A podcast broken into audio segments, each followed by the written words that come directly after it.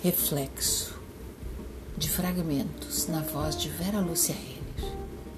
O dia se esticou demais, parecendo reverenciar o momento em que vieram me visitar lembranças que aparentemente surgiram como um último suspiro na beira do mar, não se configurando como minhas reminiscências, mesmo que eu me sentisse a personagem perfeita no instante em que a mim se revelara.